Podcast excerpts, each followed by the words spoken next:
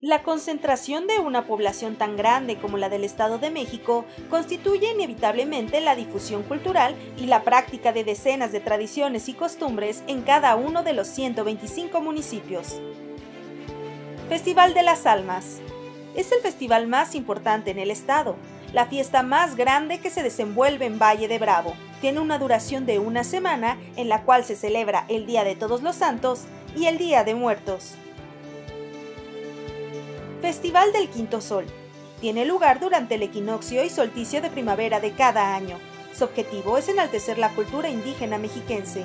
Se lleva a cabo en Tlalpizáhuac, San Miguel Ixtapan, Huamango y Teotenango. Reúne expertos, investigadores, cronistas, docentes y artistas de diversos géneros, todos con la finalidad de exaltar la cultura indígena.